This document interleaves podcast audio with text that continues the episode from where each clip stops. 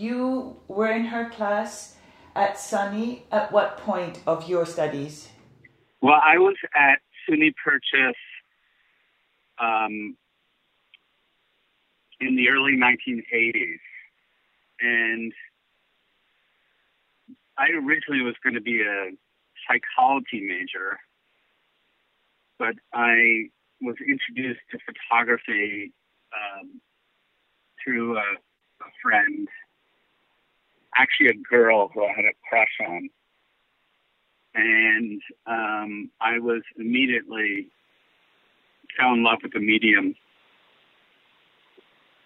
And um, Jan Groover was teaching advanced photography and color photography. So she loomed large even before I had a class with her. She was a legend and very intimidating. Um, my first photo class was with Laurie Simmons, uh, who was great and um, very influential. But when I met, finally had Jan as a teacher, um, I think that's when I 100% um, understood that this is what I wanted to do um, for the rest of my life. So she tipped the balance, did she? Yeah, every aspect of her as a artist and as a teacher was uh, enormously powerful and influential to me. You, you said that she was a legend. Um, at that point, uh, at what do you remember uh, mm. where her career stood at that point? Because in the early uh, 80s, she was beginning to explore with Palladium prints and with the view camera. Is that something that she integrated into her class, or did she just stick to the color photography classes? Well, the, the one thing that needs to be made, I think, immediately clear is her classes were not technically grounded in any way. Um, so there were no um, darkroom demonstrations, no uh, interest in um, showing us the technical aspects of um, cameras or darkrooms. What she was interested in um, primarily was visual meaning. And her classes were set up that way. So, yeah, there were um, students using non silver processes, uh, and there were students doing other um, kinds of photography, but they were not technical classes, and that wasn't the power or the urgency of of her presence there. Is that what you found appealing? Yeah, I mean, to me, that's like the defining aspect of her teaching, and I think it's something I hope I inherited in a certain way. Is that she was interested in images. She was interested in how pictures look. She was interested in um, creating a kind of worldview and in in pictures. Um, she was interested in the form and presentation um, and how that shapes an artist's um, particular brand of seeing. And that transcends technique or the kind of production aspect of picture making. Did you find that it was challenging? Did did fellow students find that it was challenging? That she was demanding a lot of you in terms of maturity.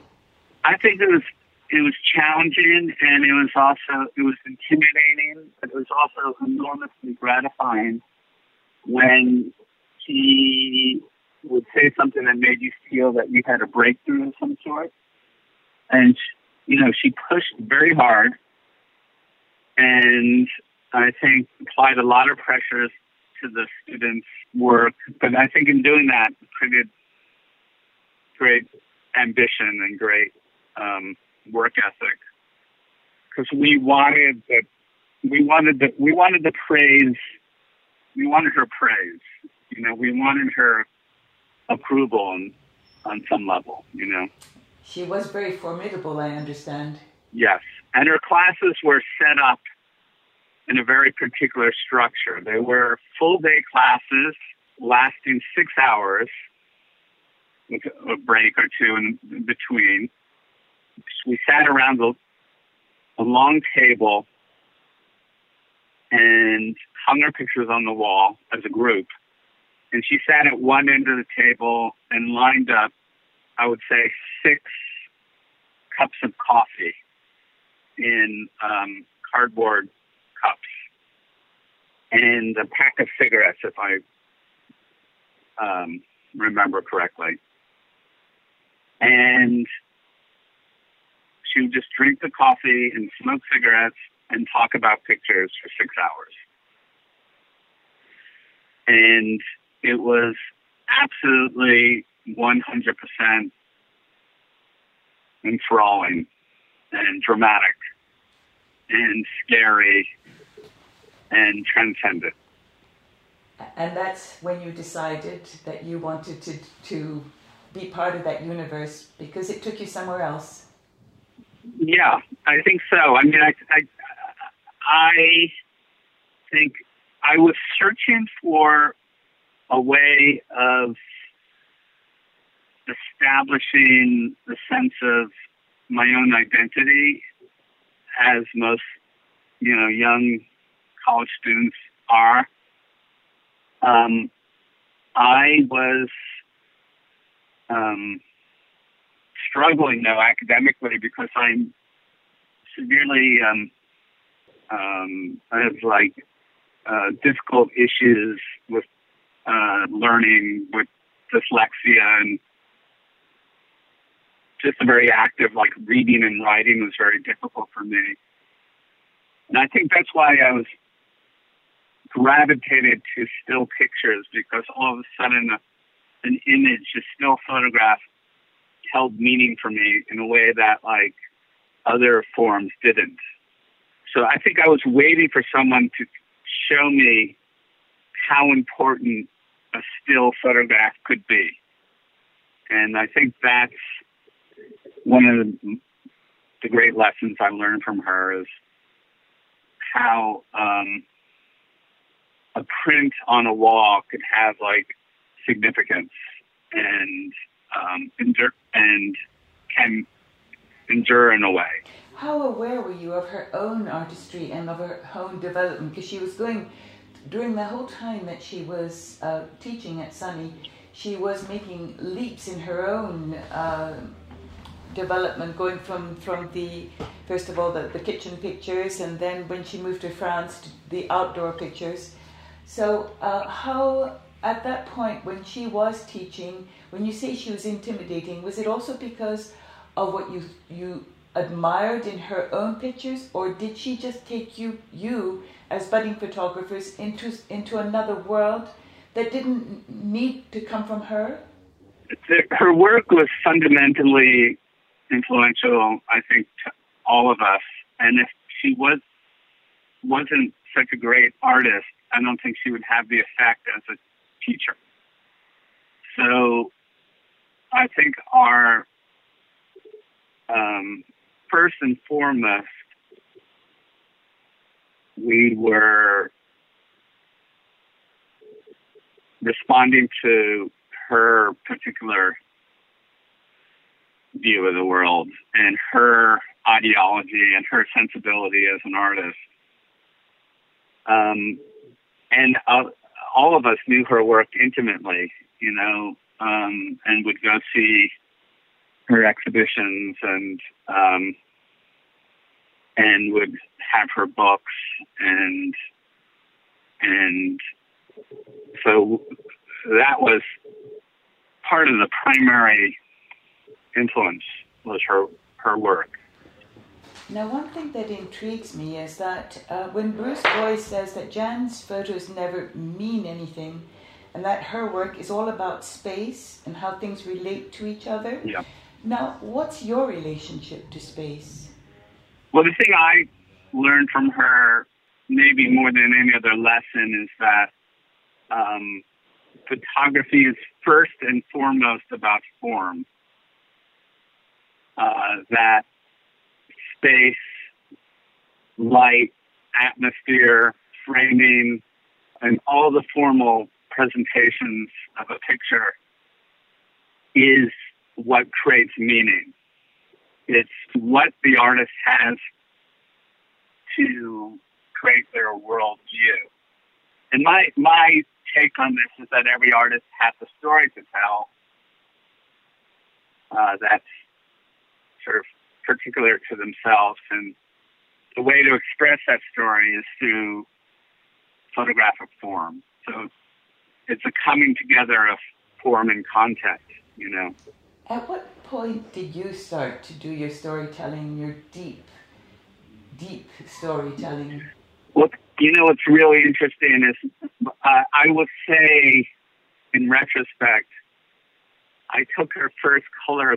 My first class with her was the, color class, and I still have the photograph I made um, of a car, like a 1950s car, in front of a suburban house with a white picket fence.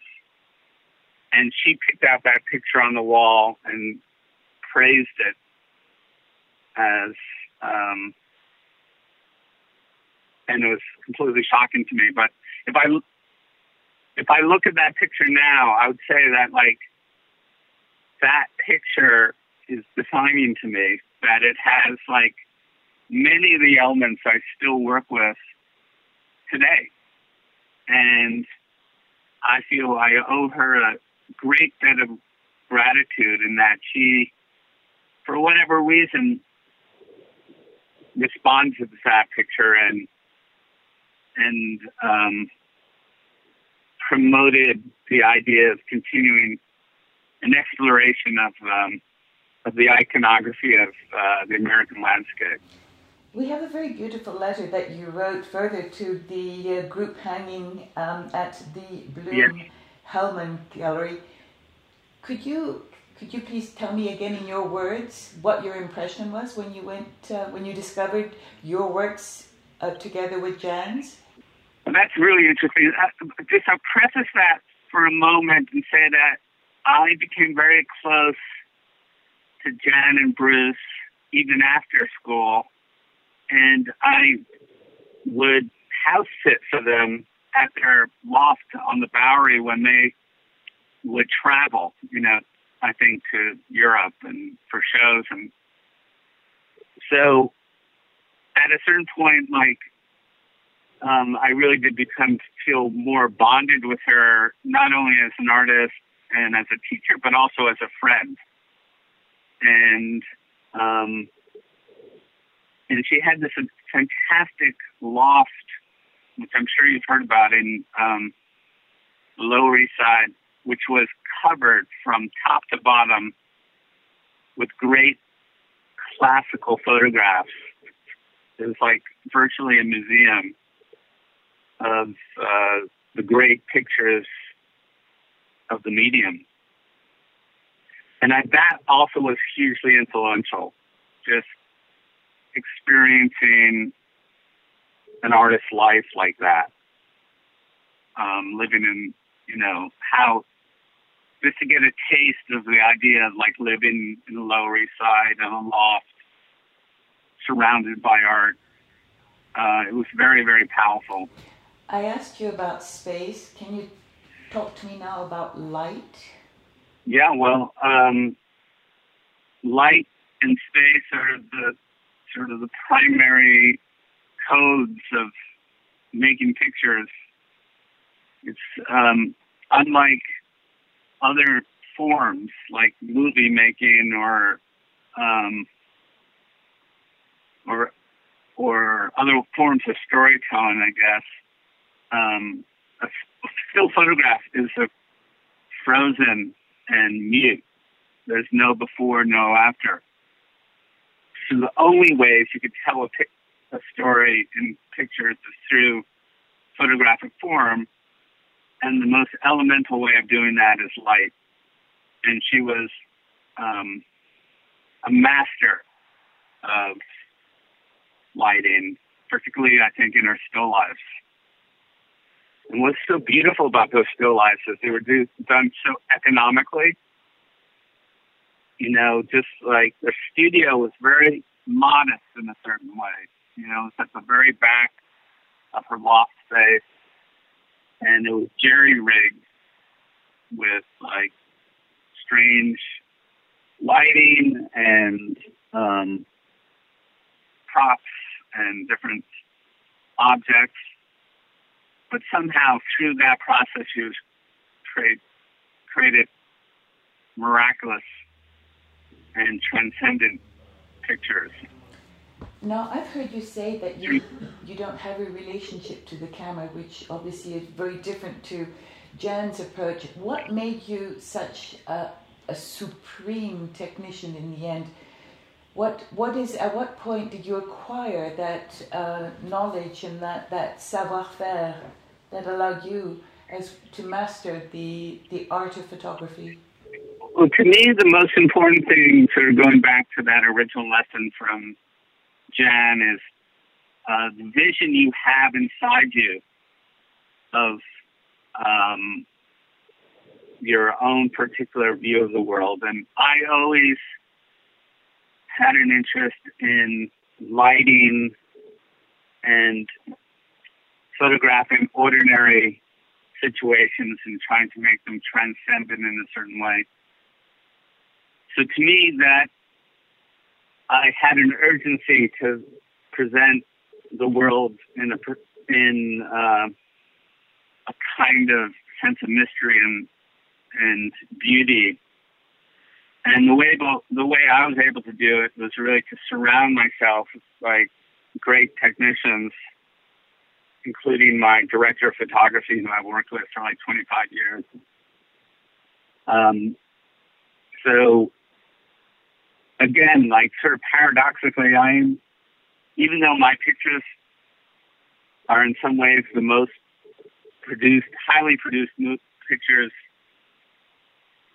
um, there are, I'm not personally like a great technician in any way. It's, um, but it's the way I need to make pictures. It's because I, I have those images inside me and I need to get them out. Do you think that goes back to the initial lessons from Jan, where, where she asked you to think of photography differently? 100% yes. When I frame a picture now, I am what I am committed to the idea that everything in the frame is important. And that ultimately it's the form of the picture that will present and tell your story. Um, and when I say the form, I not only mean the framing, um, what's included in the frame, what's not, but also the lighting, um, the gestures, everything that's, you know, part of making a picture.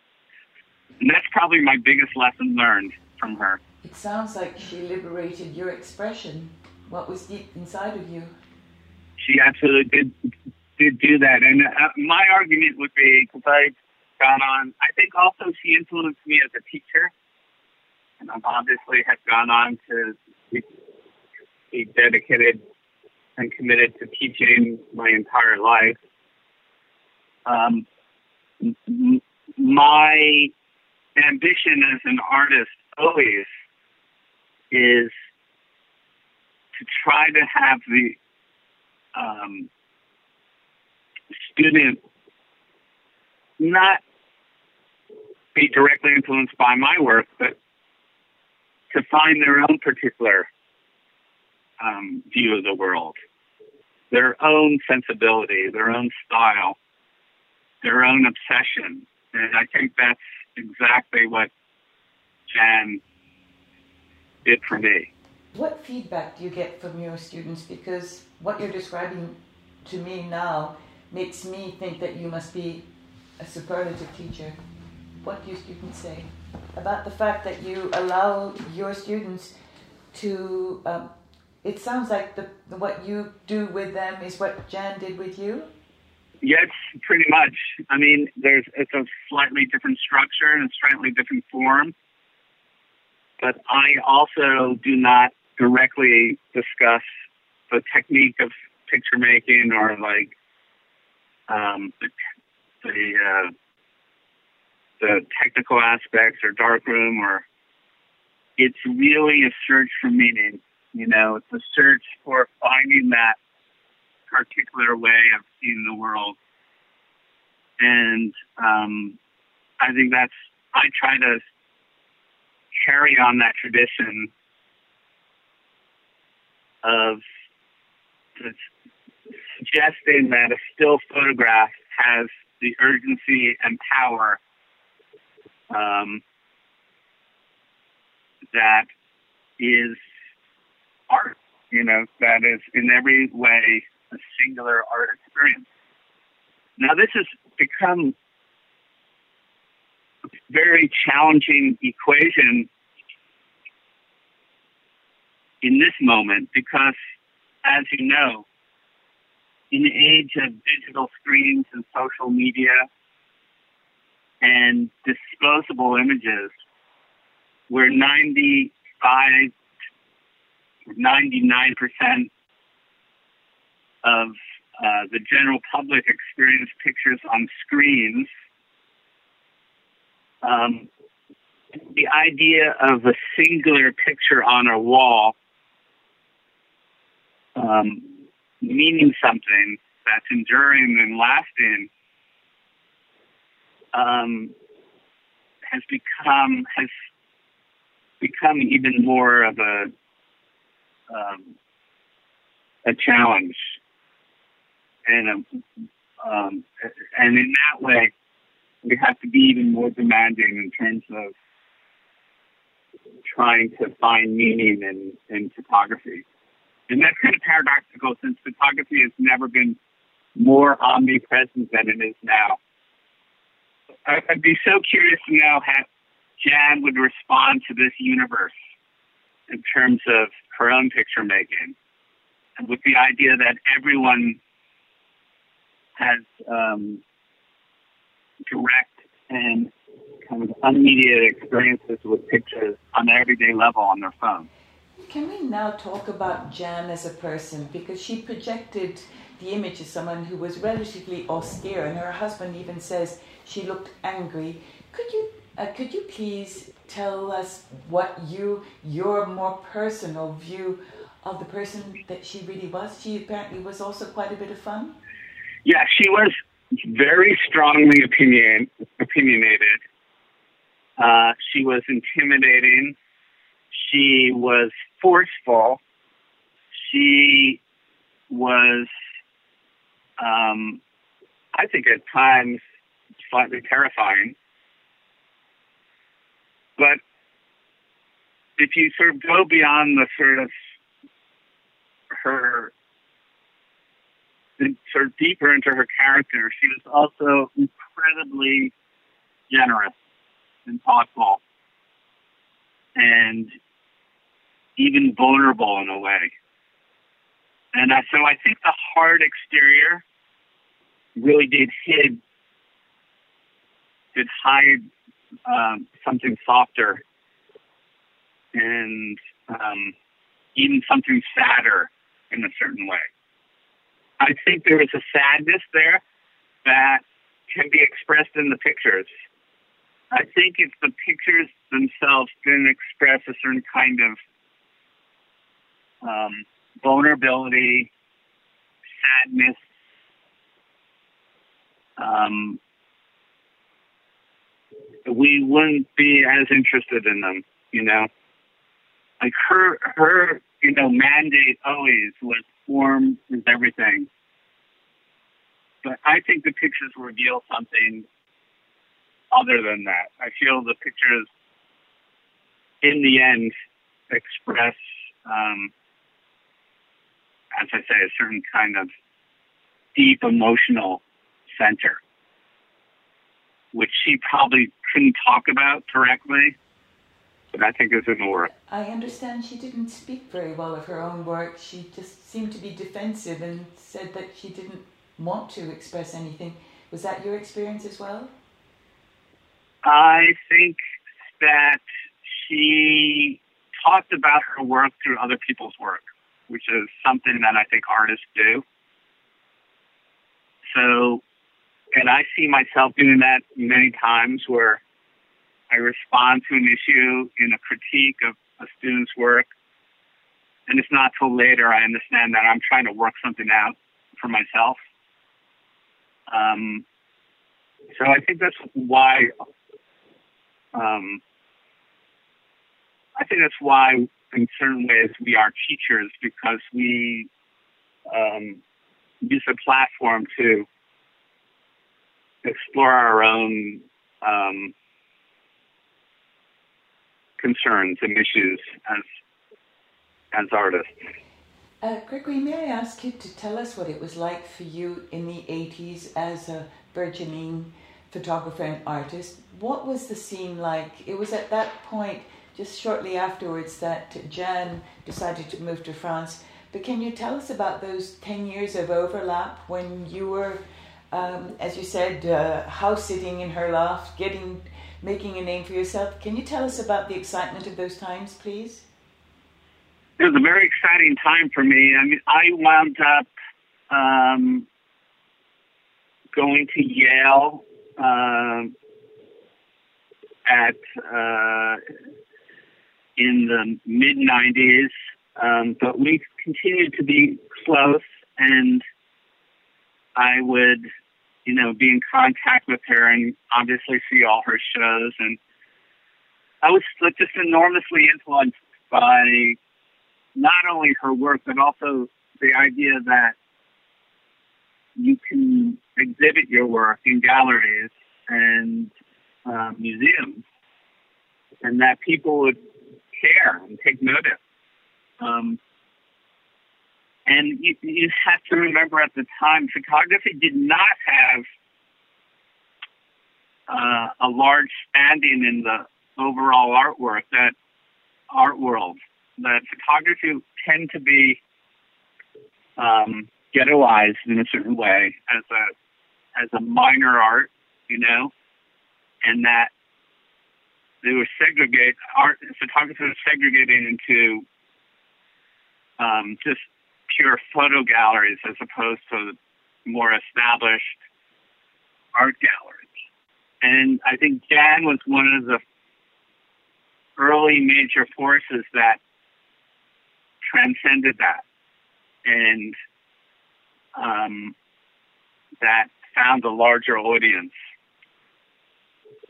because it had um, more artistic ambitions and connections to painting, you know.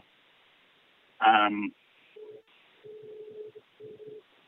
uh, that being said, um, Jan was also a, a kind of iconoclastic artist in that she didn't really belong to um, like a school of photography or a trend.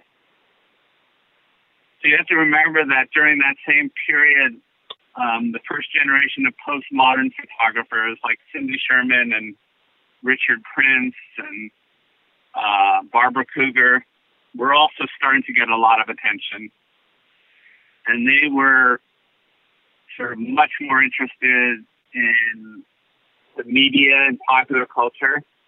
And this is something that I don't think John had any interest in whatsoever. And I think she felt alienated from that generation of artists and saw herself as separate from them.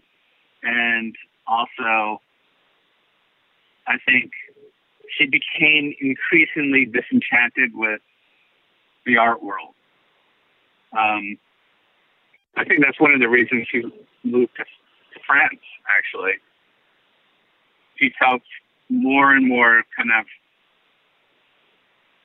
distanced from the art world in the 1980s. There was definitely an aesthetic quality that she strived for, which I personally see very strongly in your work as well. Yes.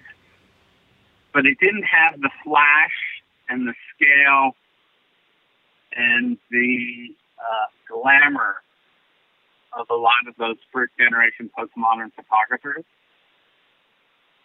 And I think because of that, um, I think she there was a certain sort of sense that she felt disconnected from a lot of what was going on at that time. What, in your view, was the turning point? What did get uh, photography into the mainstream art world? Uh, when did the, the, these bad, very, um, uh, very important galleries start opening their uh, their galleries. I know you're with Gagosian, but when did you see that happen? I think it's a very slow process, and there's no defining moment. And by the way, I don't think it's in any way a resolved issue. I think that photography, although it's increasingly accepted, um, it still doesn't have the the full 100% acceptance of of uh, other forms. And I think part of the reason is because photographs exist um, as the currency of our culture. You know, we we confront photographs on a daily level, whether they're um, on screens or billboards or magazines and uh, we don't have that same relationship with uh, painting or sculpture or installation.